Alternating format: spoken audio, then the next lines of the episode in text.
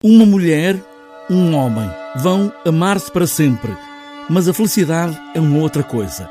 Pedro Jordão, que encena este espetáculo, fala numa peça bela, íntima, possessiva, poética e comovente. Eu vou mostrar-te uma casa que está junto a uma encosta. E depois levas-me tu a um fiord gelado. Vamos passar algum tempo em cada lugar e damos um ao outro a sensação de como era antes.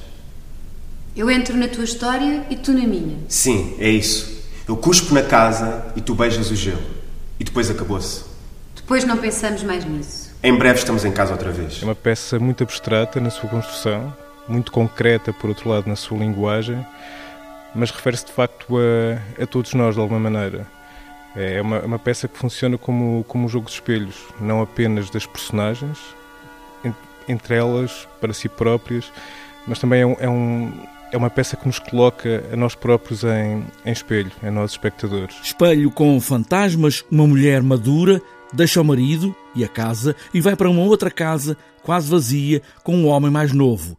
Quando se olha ao passado, está sempre a mudar. Seja, estamos a falar de personagens que estão constantemente a ser assombradas pelo seu passado, pelas figuras, por figuras que, apesar de supostamente fazerem parte da sua, da sua vida anterior, continuam sempre presentes e isso mina o modo como elas encaram inclusive o futuro. Quartos vazios, quase sem móveis, tu e eu.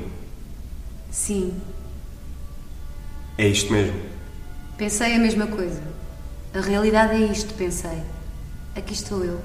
Estamos aqui. A vida deste casal, ela que abandona a família, ele mais novo e todas as personagens que se intrometem nesta vida presente. Da mãe desse homem, da mãe dessa mulher, do ex-marido dessa mulher e do filho e da filha também. Dentro desta peça há grandes interrogações, mas no espelho o que se reflete é a nossa imagem.